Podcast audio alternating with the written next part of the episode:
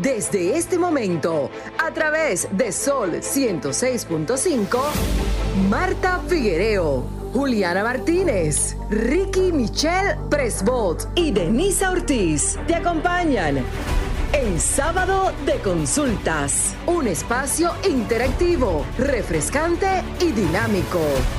Ahora en Sábado de Consultas, por Sol 106.5, la más interactiva.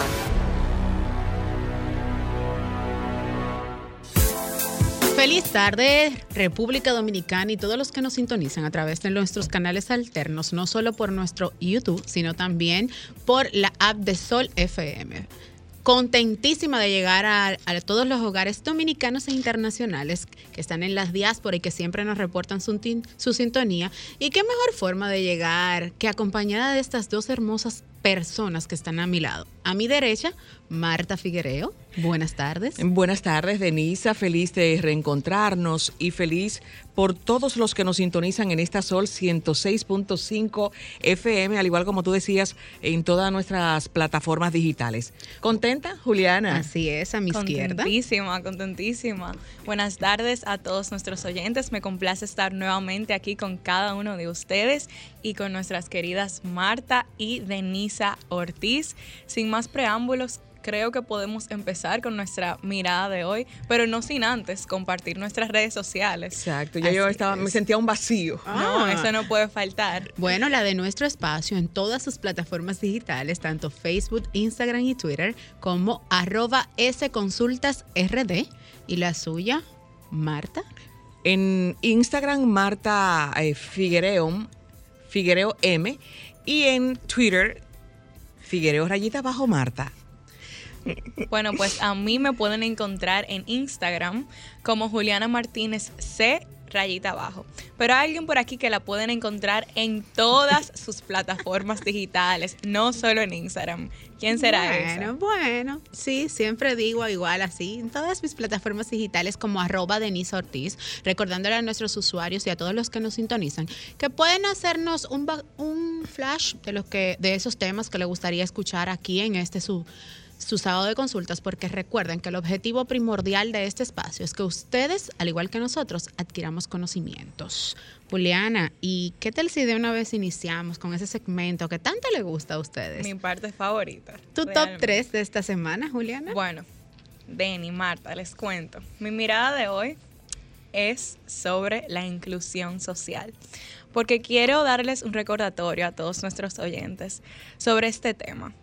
Em, hay personas que por genética nacen con diferentes discapacidades, tanto cognitivas como físicas, y muchas veces eh, vemos escenarios en los cuales las personas que eh, bueno, están completas, tal vez no le falta una pierna, no le falta un brazo, no, no han tenido que sufrir este tipo de discapacidades, pues marginan, marginan a aquellos que sí.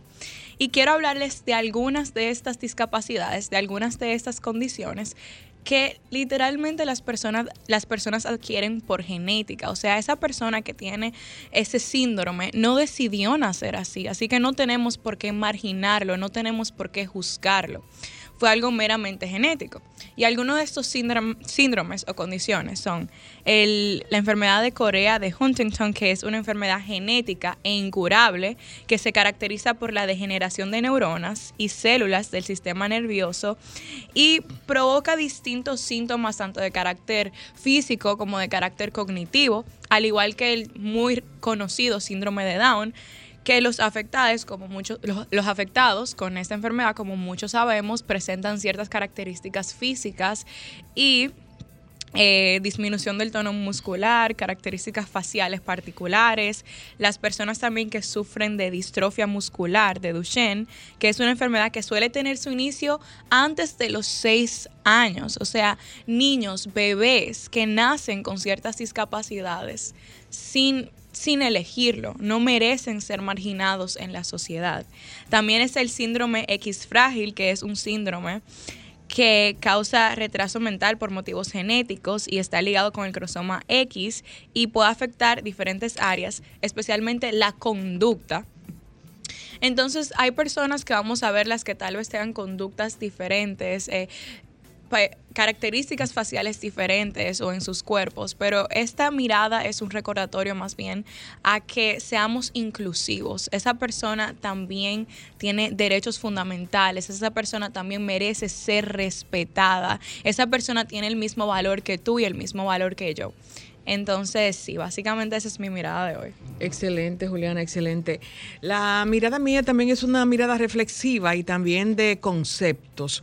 A propósito de que en estos días el presidente de la República había anunciado que a partir de noviembre habrá, del 10 al 23 de noviembre, el censo nacional en la República Dominicana, que realmente nosotros no sabemos cuántos somos, ni cuántos hay, ni cuántas necesidades aparentemente hay en cada una de las provincias y cada uno de los campos.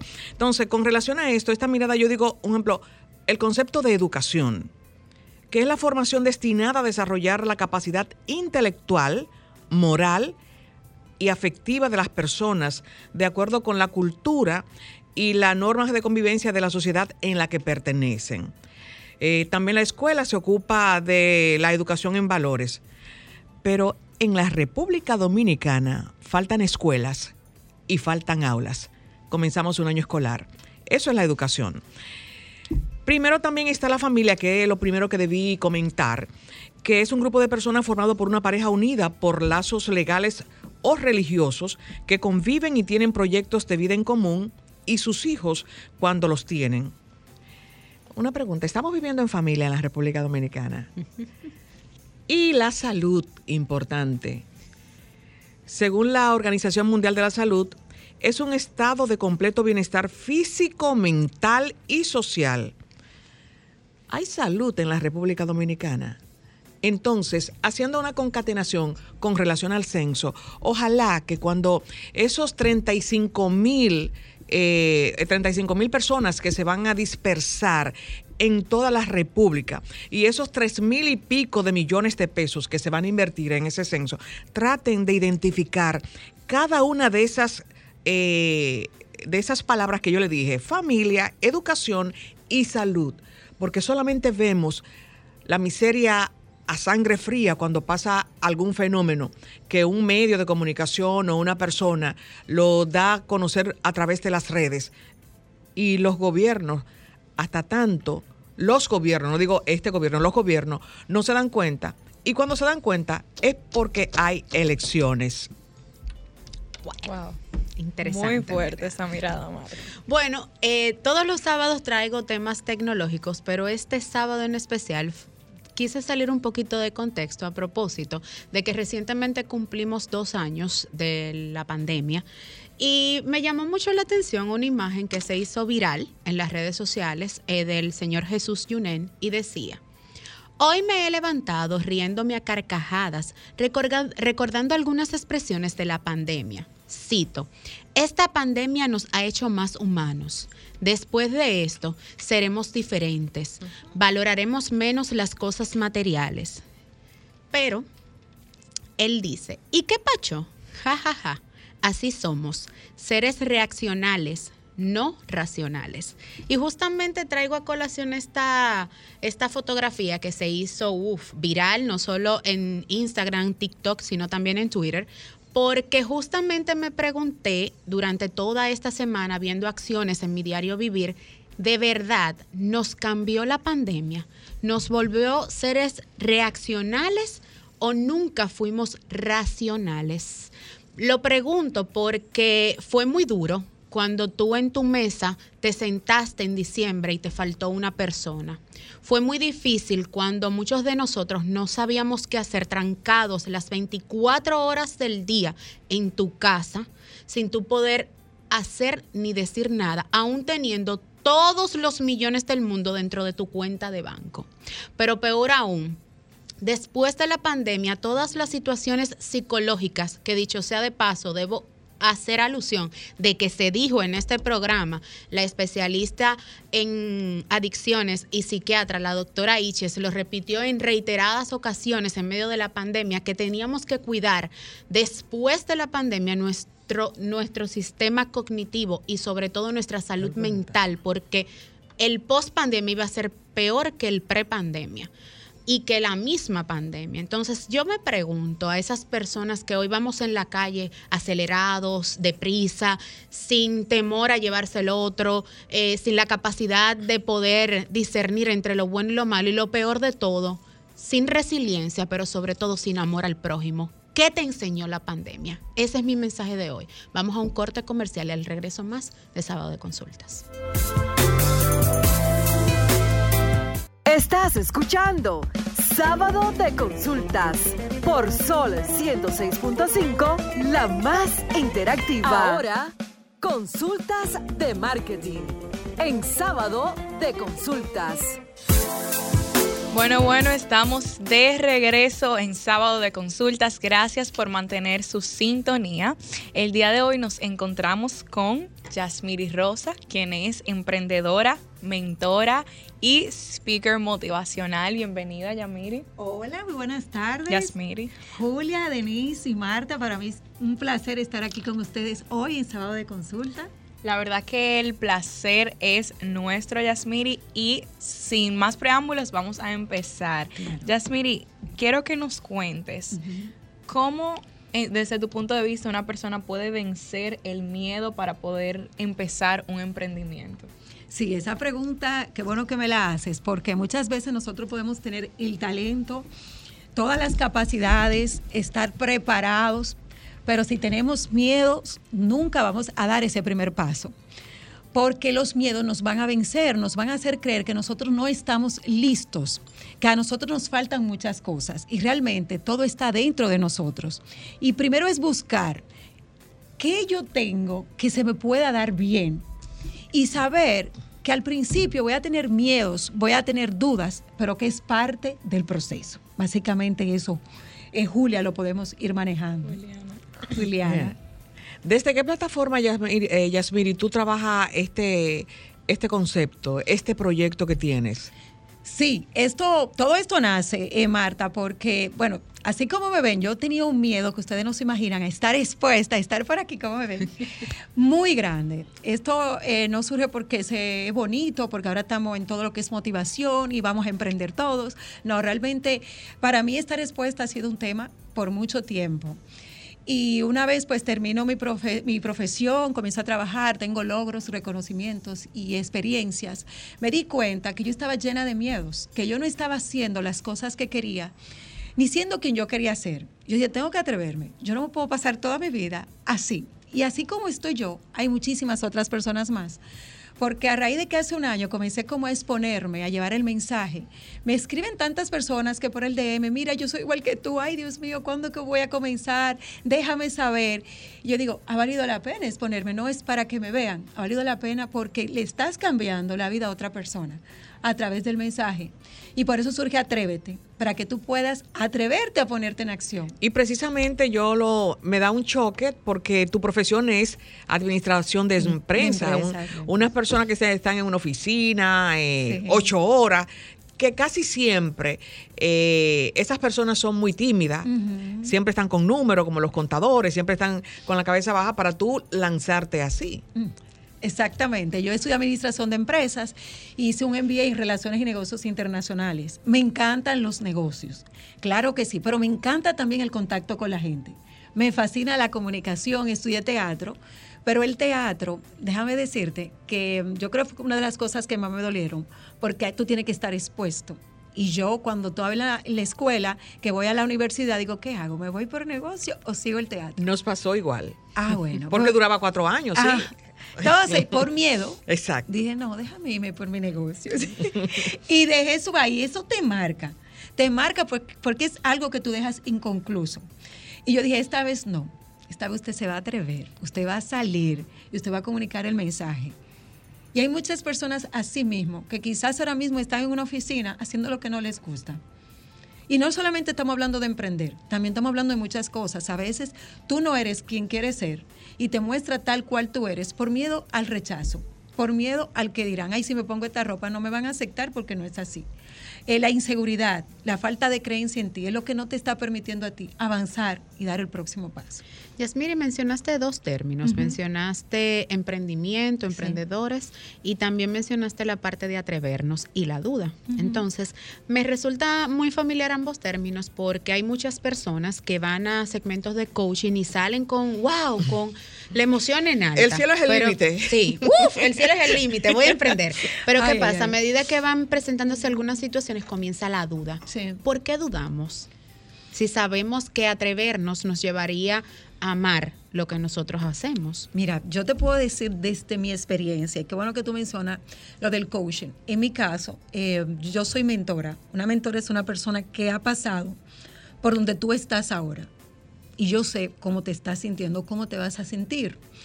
Dudamos porque nosotros tenemos que pasar por ese proceso de transformación que no queremos. Cuando tú pasas por tu proceso, si tú sabes que tú eres insegura, hay un proceso que tú tienes que pasar de transformación para tú llegar a convertirte en quien tú quieres ser.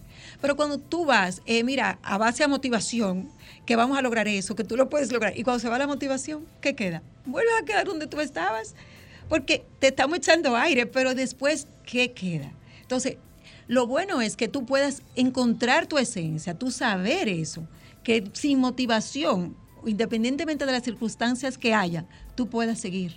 Porque circunstancias van a haber, no siempre vamos a estar en alta.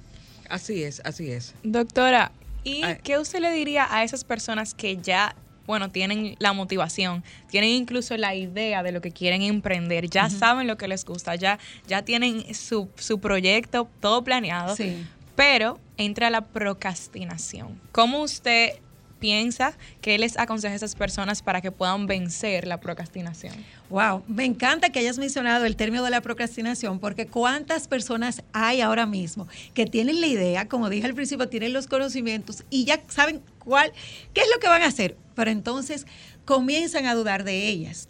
Y procrastinar es básicamente cuando tú no sabes, tú procrastinas porque tú no sabes cómo tú vas a hacer frente a eso.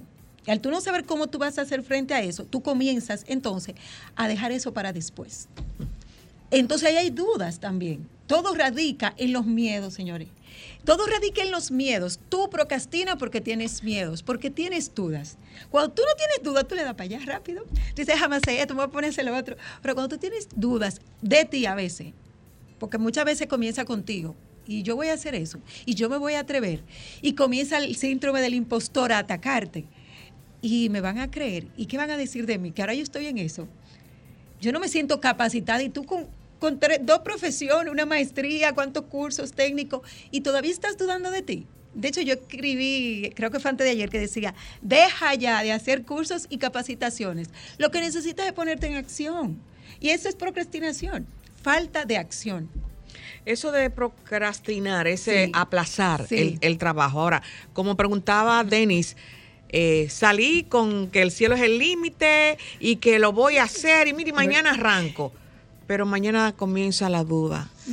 Pero y entonces, eh, tengo el dinero, pero y entonces, ¿cómo trabaja en cierto modo la mentora? Porque, ok, la mentora que eres tú no va a estar todo el tiempo jompeándome. Claro que sí. En, una, en esa primera etapa, ¿Cómo yo me acerco para que tú me, me dé la mano, me levante de ese aplazamiento? Sí, que bueno, esa pregunta es básicamente una de las que nosotros tenemos en nuestro programa, que es la primera parte de tú conocerte, de tú encontrarte contigo. ¿Cuáles son esas habilidades, esos hábitos que tú no tienes? Esas oportunidades de mejora que tú necesitas para tú lograr hacer y ser lo que tú quieres ser porque como te digo, es un proceso y tú no haces nada con ir a un evento y salir con todo el ánimo y al final no lograr nada. Entonces vamos a empezar con nosotros conocernos. Conocernos desde tú saber quién tú eres, que nadie te diga a ti quién tú eres. Es que tú tienes que saber quién tú eres. Claro. Y cuando tú sabes quién tú eres, no importa que otra persona te venga a decir, no, Marte, que tú eres así. Eso es lo que tú crees de mí pero yo sé lo quién yo soy, lo que yo creo de mí. Que ahora yo me veo media tonta haciendo eso, es porque yo estoy aprendiendo. Pero no es porque porque todo es un proceso y a veces no queremos ver listos a la primera, es un grave error. Perfectos a la primera, no nos vamos a ver. Entonces, cuando tenemos la humildad de pasar el proceso, de decir, mira, esta no es mi habilidad o este no es mi talento, o yo lo voy a desarrollar, eh, sé que me falta, voy a comenzar el proceso y creer en ti. Y es como ponerte dos cosas aquí y decir, no voy a mirar para ningún lado, me voy a mirar a mí. Ok, ¿qué decirle precisamente esa familia tú que dice, pero esta tipa está loca, dejó el trabajo. ¿Y cómo tú vas a pagar tus cuentas? Oye, se inventó un negocio. ¿Qué se le dice a la Ay, familia? Qué bueno que me mencionas eso. No, no, no podemos alocar, espérate. Porque está bien que tenemos que emprender y eso es yo, perfecto, me encanta todo lo del emprendimiento. Pero vamos a hacer todo planificado. Porque tú no puedes desesperarte, dejar el trabajo con lo que tú pagas todos tus eh, compromisos y gastos y comenzar a emprender sin saber cómo te va a ir. El emprendimiento es de altas y bajas. Pero de verdad, o sea, de altas y bajas de verdad, no es tan bonito como lo pintan. En el sentido de que tú vas a comenzar a emprender y te va a ir bien de una vez. No, no, no es así. Es un proceso. Es un proceso. Y lo ideal es que tú tengas algo seguro antes de. Por eso, mi recomendación es que tú comiences a emprender, siendo empleada si lo eres no quedes el empleo y luego emprendas, ¿no? Vamos a ver, de verdad, tú quieres dedicarte a eso. Comienza, sacrifícate, porque no es fácil, es la verdad. Tú siendo empleada, comenzar tu, tu, em- emprendimiento, después que tú sales cansada, tú lo piensas dos veces. Pero si de verdad tú quieres hacer eso, tú lo vas a hacer porque no te va a doler ni el tiempo, ni que estás cansada, ni que tienes dolor de cabeza. Entonces no recomiendo para nada eso, sino que empieces siendo empleada y vaya desarrollando esa idea que tú tienes. Yasmiri, tres recomendaciones que le daría a una persona que ya sabe qué quiere hacer, cómo lo va a ejecutar, pero le entra la duda. Tres recomendaciones que le podría dar. Ella sabe eh, que lo quiere ejecutar y lo que quiere hacer, pero le entra la duda. Si tiene duda, mira, la duda te va a frenar. La duda te va a frenar. Puede ser que tú no sepas, pero no me tengas dudas. Tú puedes decir, mira, yo quiero hacer eso. Yo quiero ser, em, por decirte algo, periodista. Yo quiero ser eso. Pero no lo dudes, porque con duda tú no llegas a ningún lado. Ni lo vas a estudiar, ni lo vas a lograr. Muchas personas, si, ustedes se han dado cuenta a lo largo de la historia, no sabían cómo hacer algo, pero no tenían dudas ni sobre ella ni lo que iban a alcanzar. Y lo lograron. Entonces no se puede la duda la vamos a quitar definitivamente de ahí. Entonces, si ella tiene esas dos cosas, no está bien.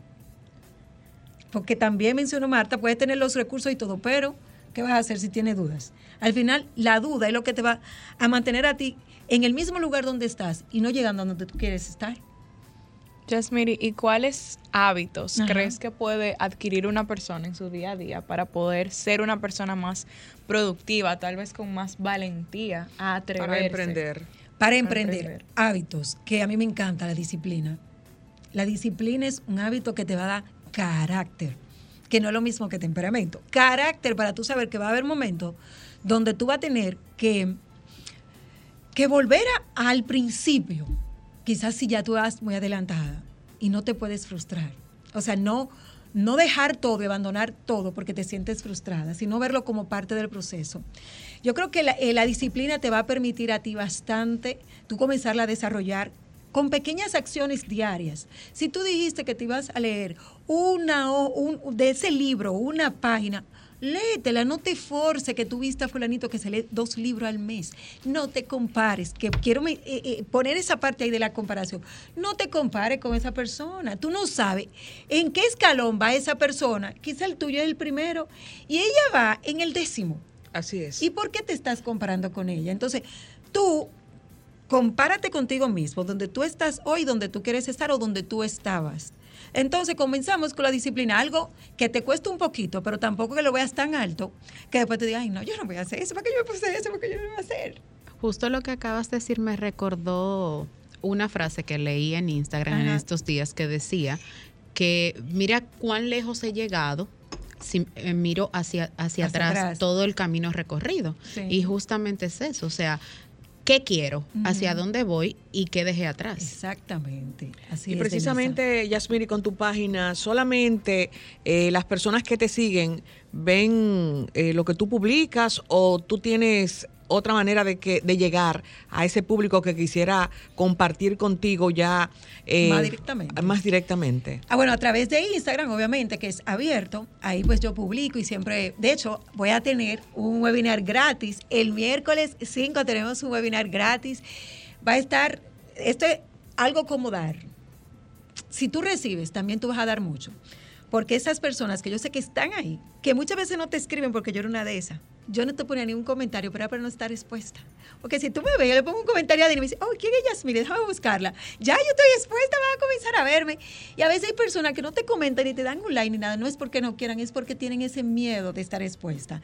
Y yo voy a tener este webinar eh, gratuito este miércoles a las 8 de la noche para todas aquellas personas que todo esto que hemos estado hablando se identifican, es para ustedes. Entonces, miércoles 5 a las 8 de la noche a través de YouTube Live voy a estar subiendo el link para que se puedan registrar. Entonces, eh, a través de Instagram, pues estoy abierta y tengo el programa que es Atrévete. Es un programa que he desarrollado que busca básicamente eso. A través de las mentorías, tú puedas hacer y ser lo que tú quieres comenzar. No necesariamente tiene que ser emprender. De hecho, ahora estoy llevando una mentoría que la persona lloramos juntas porque ella tiene 16 años trabajando. ¿Y tú sabes por qué no se ha movido de su trabajo? Porque ella ha aplicado en otros y le han dicho que no. Y ella tiene miedo que le vuelvan a decir que no. Wow. Ella tiene 16 años. Ahí ha, solicitado que la puedan eh, promover. promover. Pero su misma actitud, su misma no le da la seguridad al otro de poderla promover. Ella se siente frustrada. Dice, y, entonces, yo y poco valorada. Esa es la palabra, mira, perfecta, poco valorada. Entonces le dicen, ¿y por qué tú tienes tanto tiempo aquí? ¿Qué es lo que dice? Es una persona que no, que no aporta, que la gente no lo ve como, como el plus de la empresa. Y ella decidió comenzar. Y qué bueno que salió de ella, porque tiene que salir de ti. Porque si tú no ves en ti, yo no lo voy a ver. Tú tienes que saber que tú lo necesitas. Entonces, nada, empecé con ella y lloramos un poco, pero yo sé que vamos a sacarlo mejor. Doctora, yo sé que al igual que esa mujer que usted menciona, hay muchísimas otras que podrían utilizar esa ayuda, o sea, que les podría ayudar a emprender, que como hemos hablado ya tienen la idea, o simplemente saben que no quieren quedarse estancados en el lugar donde están en el momento. Y por eso, doctora, me gustaría que comparta sus redes sociales, su usuario, para que nuestros oyentes puedan también consumir su contenido, que yo sé que se quedaron también con más preguntas y así pueden contactarla. Claro que sí, pues eh, en Instagram, así mismo como mi nombre, Jasmiri Rosa. Eh, dos y latina, así totalmente. Ese es mi Instagram, ahí me pueden localizar y nada, yo un placer de poder estar en contacto con ustedes. Bueno, a ustedes que nos sintonizan, mantengan la sintonía porque en breve regresamos con más de este sábado de consultas. Estás escuchando el interactivo de la orientación, sábado de consultas. En sábado de consultas Consulta de salud. Ah, claro, claro. Buenas tardes. De nuevo aquí con nuestra consulta de salud, la doctora Catherine Merejo. Y como yo pensaba que nosotros siempre celebramos los cumpleaños, el 95% de las personas celebran el cumpleaños, pero hay un por ciento, perdón, que, que no y eso sucede con unas celebraciones que son importantes, como la que pasó el 29. El pasado jueves se celebró el Día Mundial del Corazón y que deberíamos no esperar esa fecha para celebrarlo, sino celebrarlo todos los días, porque ese es un órgano, uno de los más importantes del cuerpo humano. ¿Sí o no, doctora? Pero me encanta esa introducción de Marta, de verdad que sí, porque yo hago algunas cápsulas y yo siempre digo como una frase al final y eso es, el corazón es un órgano importante y por eso tenemos que cuidarlo. La gente cree que como eslogan, pero no, realmente es para concientizar a los pacientes, porque yo siempre les he dicho a los pacientes, principalmente cuando van a la consulta, yo les digo, mire, usted puede vivir con con falta de muchas cosas, pero usted no puede vivir como sin corazón, señores. Exactamente, y por eso es la pregunta, la importancia del corazón, doctora. ¿Cuál, es, la, importancia del corazón? Bueno, pero antes de eso, aunque nosotros estamos agradecidos y siempre contentos por la respuesta siempre positiva que usted tiene para con este programa Sábado de Consultas. Quiero recordarles que ella es la doctora Catherine Merejo, cardióloga y arritmióloga. Adelante, Catherine. me, me, encantan las introducciones de Marta, de verdad que sí, por la simpatía y obviamente el cariño. Entonces, claro que el corazón es un, un órgano sumamente importante porque obviamente él es que permite la función de los demás órganos, la, el que nutre todas las otras entidades, el que permite que nosotros tengamos presión, frecuencia, que es que nos mantiene. Inclusive ustedes ven que cuando hay eh, parada cardiorrespiratoria, o sea, el pulmón se para es porque no hay función eh, del corazón. Entonces, obvio que tenemos que tener bastante cuidado y prestarle demasiada atención a este órgano tan importante. Y de ahí es que surge, relacionándolo todo, el Día Mundial del Corazón, que es para concientizar a todos los pacientes y obviamente a todas las personas, hasta los propios médicos, de la importancia de nosotros tener pequeños hábitos que nos ayuden a que nuestro corazón sea cuidado. Doctor, y precisamente le quería preguntar cuáles son esos hábitos, o sea, cómo podemos cuidar nuestro corazón para evitar pues enfermedades. Yo, a mí me parece muy gracioso porque siempre que uno va al cardiólogo, él te va a decir, aliméntate bien, haz ejercicio, pida cardio saludable, y las pacientes dicen, sí, sí, sí, pero realmente la gente no entiende ese concepto. Entonces, esos pequeños hábitos es tú poder hacer algún tipo de actividad física, ya sea caminar, no tiene que, porque cuando la gente piensa en actividad física, piensa en ir al gimnasio, hace una clase, son pequeños pasos. Por ejemplo, hasta caminar paseando el perrito todos los días, eso es una actividad física. Reducir hábitos como, por ejemplo, consumo de alcohol en altas cantidades, siempre es en exceso, porque el paciente cree que uno lo está es limitando y uno lo que le está es tratando de orientar. Mira, si yo reduzco esto, si yo hago este pequeño cambio, principalmente la alimentación, es porque existen algunas cosas que uno como especialista observa en el paciente que te dice, ok, este paciente es de alto riesgo cardiovascular. ¿Qué es eso? El sobrepeso, la inactividad, el fumar, el alcoholismo. Entonces, controlar estas cosas o por lo menos disminuirlas, entonces te ayuda a tú tener una vida cardiosaludable. Hacer un esfuerzo y comer vegetales o frutas dentro de todos los alimentos que tú consumes, eso vive una vida cardiosaludable. Entonces, es algo sencillo, pero parece grande. Eh, doctora, hay algo que muchas personas que, que somos hipertensa, porque soy hipertensa, no conocen la valoración o, o qué cantidad, cuánto debe medir lo sistólico, lo diastólico. Cuando yo estoy bien, que mi corazón está latiendo como debe ser, si la tengo en 13 tanto, eso es bueno explicarlo porque muchas, muchas, muchas personas no entienden cómo tomarse la presión y cómo saber ese valor. Entonces, me, encanta, me encanta tu pregunta. ¿Por qué? Porque hay algo dentro de la campaña de cuidar tu corazón, es conocer tus números. Entonces, dentro de estos números está la frecuencia y obviamente la presión arterial. Eso va a depender de la edad. Mientras más adulto tú seas, se tiene una tolerancia, pero el valor de la presión ideal siempre va a ser 120 de sistólica y 80 de diastólica. Eso es, el número grande es 120, el número pequeño es 80. Si tú eres un paciente hipertenso, se te da un poquito más de tolerancia, que es 10, 10 entonces, si tú estás 130, 80 o 90, entonces tú estás bien. Oh, entonces, eh, cuando una persona que se tome la presión, porque muchas personas tienen un aparato en su casa, digital, eh, eléctrico, ¿cuándo debe salir corriendo si se siente mal y la presión la entiende que está alta? Eh, ¿La sistólica cuánto debe estar y cuánto la diastólica? Los valores encima de 150 de sistólica y de 100 de diastólica, entonces ya son señales de alarma. Y más si están con, eh, conjunto algún síntoma cardiovascular. Si usted se está cansando, le está doliendo la cabeza, le duele el pecho, usted se siente mal. El cuerpo siempre avisa. Estábamos hablando de eso hace un segundo. El cuerpo siempre es un órgano, o sea, es un ser inteligente. El cuerpo nos va a avisar que nosotros está pasando algo. Pero esos valores siempre nos van a dar la señal más importante de alerta. Doctora, ¿cuál es la diferencia entre presión arterial y frecuencia cardíaca? Entonces, la presión es obviamente la presión en los brazos y la frecuencia cardíaca son los latidos. Es decir, por ejemplo, cuando nosotros nos tocamos el corazón y lo sentimos, ¿verdad? Ese es el latido. Y cuando nosotros sentimos el pulso, esa es la presión. Y ahí mismo incluyo cuáles son los valores normales en ambas. Entonces, el valor ideal para la presión arterial siempre va a ser 120-80. Entonces, se hace algunas tolerancias dependiendo de, de, la edad del paciente y obviamente de si es hipertenso o no, pero eso ya lo va a hacer el especialista. La frecuencia normal tiene que ser entre 50 y 100.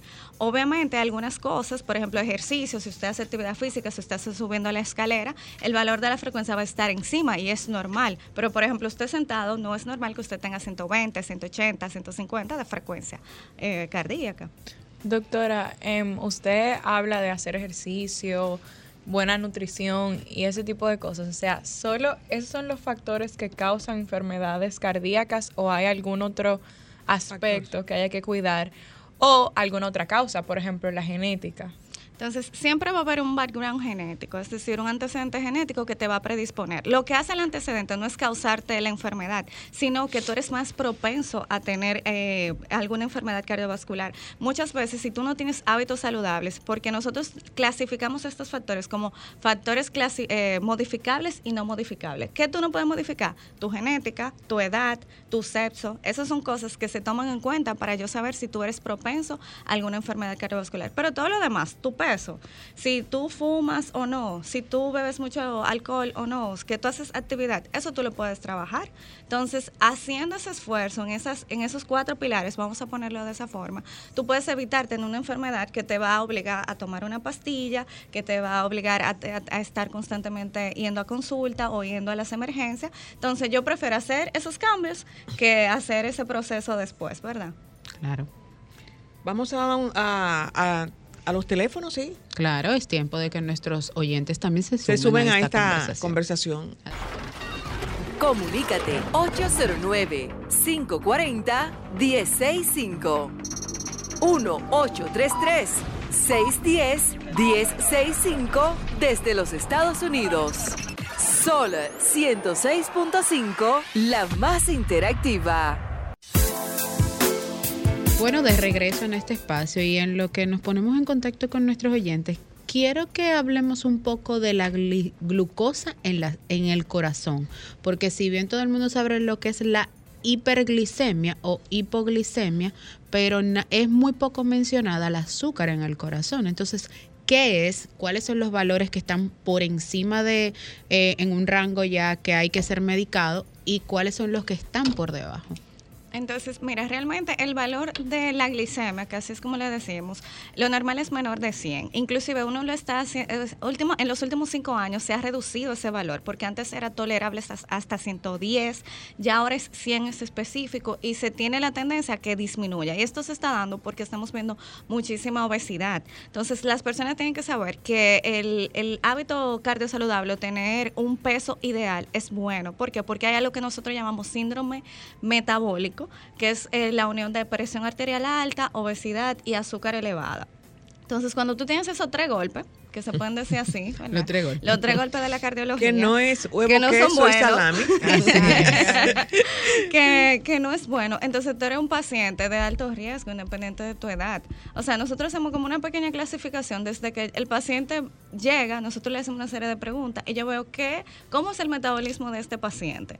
Obviamente lo relaciono con las analíticas, que es lo del azúcar, pero por ejemplo un paciente diabético es un paciente que las, eh, las arterias, los vasos, la capa que cubre los vasos, eh, se engruesa con más facilidad. Entonces es un paciente que me tiende a hacer un infarto más fácil que un paciente no, no diabético. Un paciente que es diabético me hace lesión en, en los brazos, en las piernas, también me puede hacer enfermedad vascular, es decir, me, me desarrolla insuficiencia venosa más rápido. Entonces el hecho de usted tener un metabolismo, estar debajo o sea, sus valores estar alterados es algo negativo. Básicamente, la idea del Día Mundial es eso, de que el paciente sea consciente, mira, existen cosas en mi contexto que yo tengo que, asumir control, empoderarme, como dicen, de, de, estas situaciones y poderlas controlar. Y precisamente hablaba Denisa sobre el azúcar, el colesterol.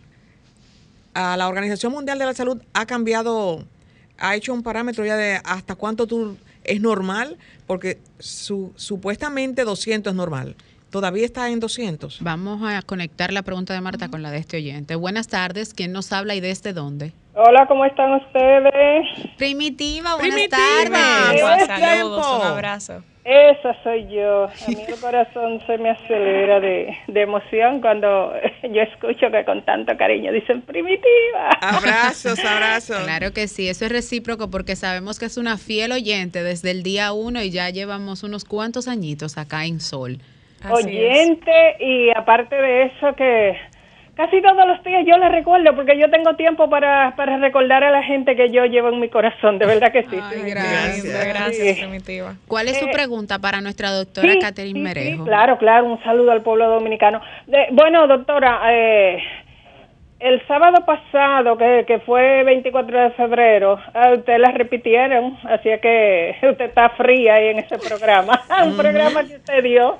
Doctora, eh, un ejemplo, las personas que tienen como mucha grasa en el abdomen, eh, ¿qué alto riesgo tienen de, de, de padecer de problema del corazón? Y aparte de eso, escuchaba yo anoche un programa que era repetido, que hay muchas personas que tienen problema del corazón por problema de, de dientes. Gracias. Gracias por la inquietud. Me, en- me encantas, Primitiva. Estoy igual que tú. Aquí siempre, fiel, fiel oyente.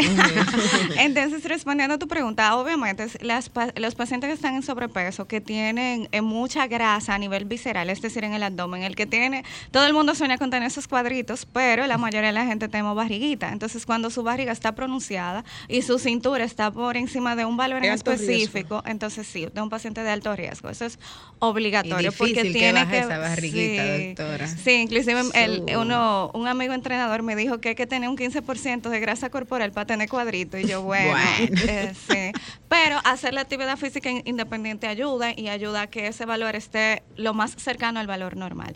Con respecto a lo que me hablas de los dientes y la relación con las enfermedades cardiovasculares, lo que pasa es que la buena higiene, eh, existe una enfermedad que se llama fiebre reumática y esto viene a raíz de infecciones dentarias y obviamente de infecciones por bacterias.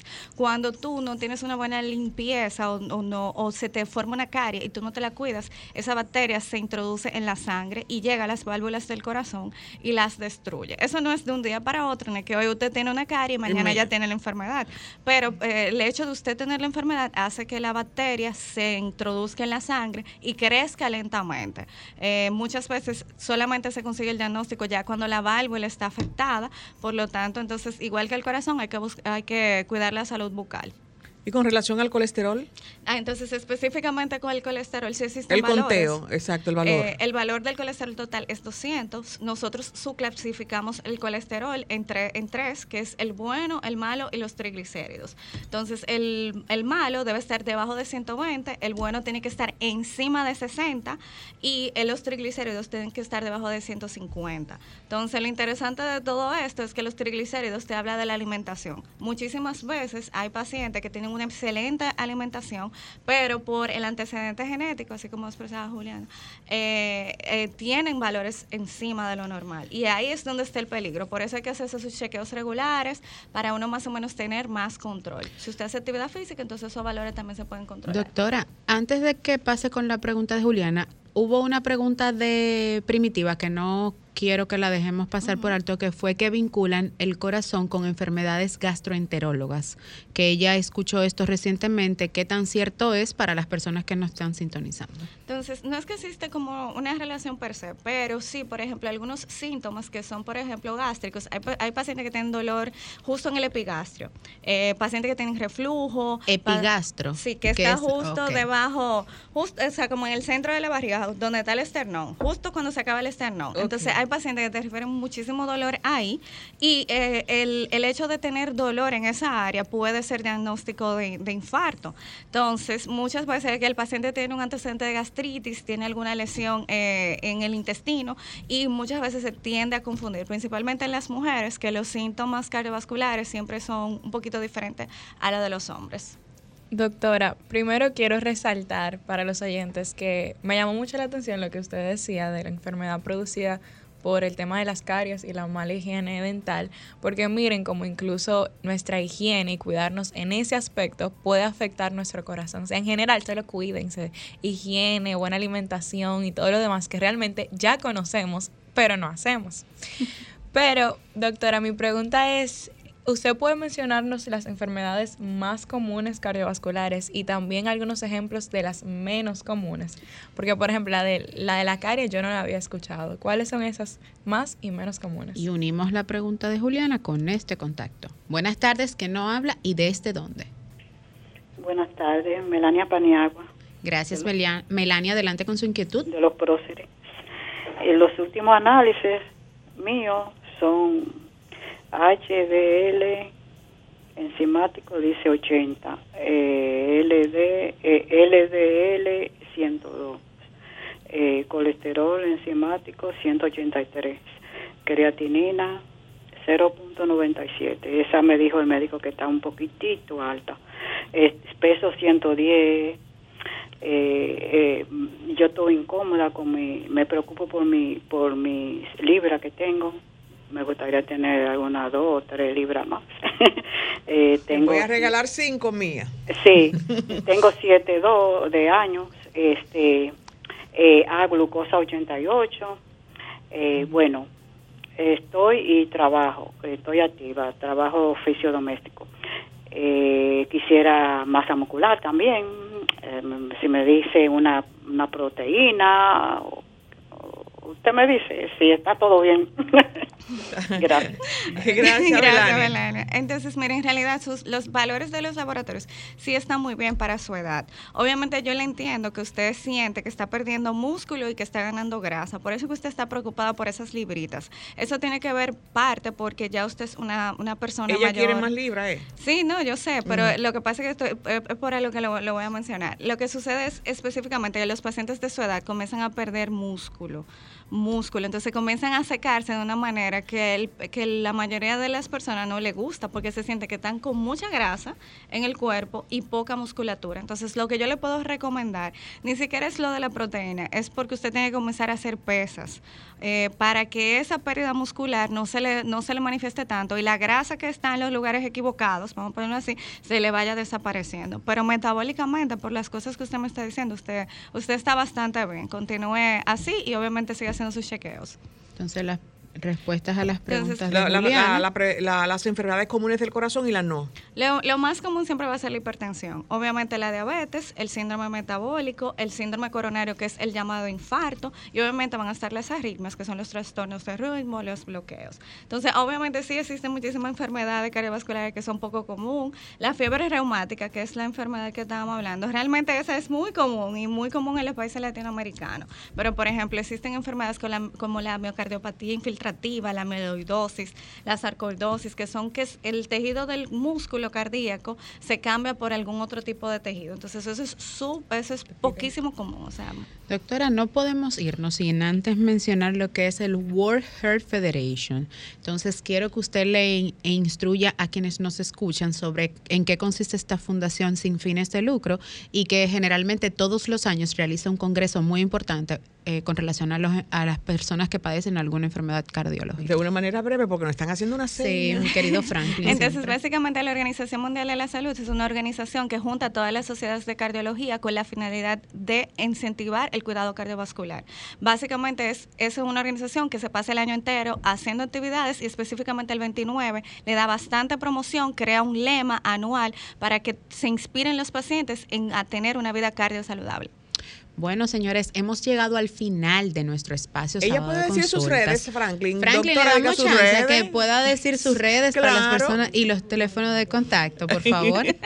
Eh, bueno, entonces me pueden seguir por Instagram, doctora.merejo, acortado, doctora.